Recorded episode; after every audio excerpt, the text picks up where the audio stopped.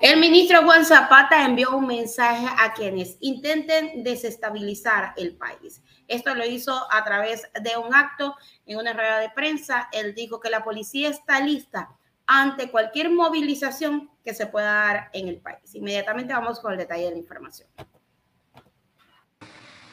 Juan Zapata, ministro de Interior, dijo que ante los aires de anarquía, 60 mil policías están listos para defender la democracia. Durante la ceremonia del 85 aniversario de profesionalización y graduación de servidores policiales, el ministro de Interior, Juan Zapata, envió un mensaje con sabor a advertencia. Se refirió a lo que llamó los intentos de desestabilización en el país en su discurso ante la Policía Nacional y autoridades del gobierno. Así dijo, nuevamente en el ambiente que se respiran aires de desestabilización, de caos, de anarquía, de irrespeto a los ciudadanos de manera firme y contundente.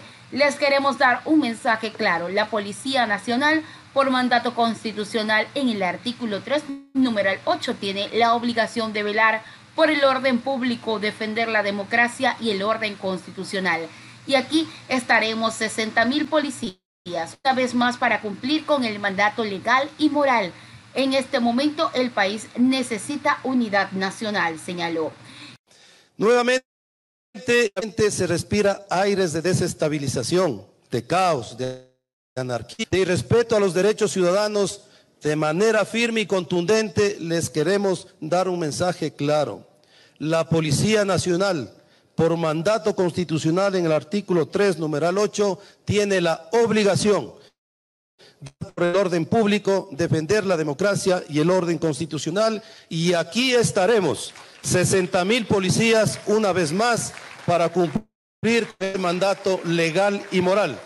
El discurso de Zapata se da en medio de una intensidad política que atraviesa el Ecuador debido a la investigación en torno al caso del Gran Padrino que involucra al cuñado del presidente Guillermo Lazo. Se trata de Danilo Carrera, quien sería la cabeza de corrupción que influyó en las empresas públicas. Además, le vinculan con la mafia albanesa a través de Rubén Cherres. Por esta causa, varios sectores han solicitado la salida del primer mandatario de Carondelet. Incluso la Asamblea Nacional se encuentra actualmente debatiendo si llama o no a juicio político al presidente. Por su parte, el líder indígena Leonidas Isa, como presidente de la Confederación de Nacionalidades Indígenas CONAIE, le pidió al presidente Lazo que por dignidad dé un paso al costado. Todos y nacionalidades en su gran asamblea resolvieron tomarse las calles en el caso de que el presidente decida activar la muerte cruzada y gobernar sin derechos, ya que consideran que esta es una serie de acciones dictatoriales. El pronunciamiento también se da en aras a las movilizaciones del 8 de marzo en conmemoración del Día Internacional de la Mujer, cuando los dirigentes indígenas confirmaron que participarán. Las organizaciones de mujeres rechazaron una posible represión del gobierno a través de la Policía Nacional la marcha, tal como sucedió el 8 de marzo pasado, cuando varias mujeres fueron agredidas con gas pimienta.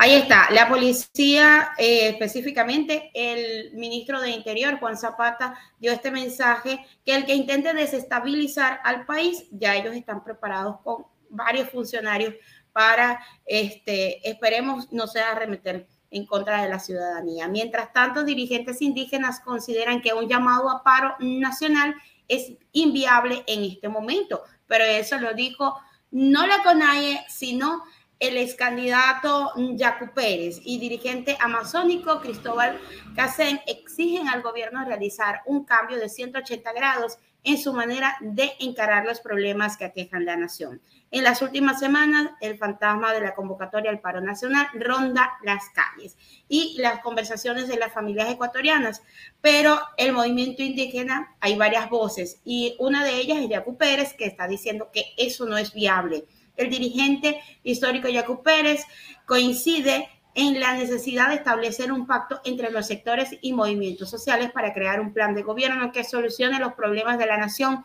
El candidato a la presidencia afirmó que el paro nacional no es viable en este momento. Dice que hay una crisis severa del día a día porque la gente si no trabaja no come. Así es, señor Lecupérez, pero la realidad es que eso se ha dado por las malas gestiones del gobierno que usted y algunos dirigentes indígenas han estado allí solapando.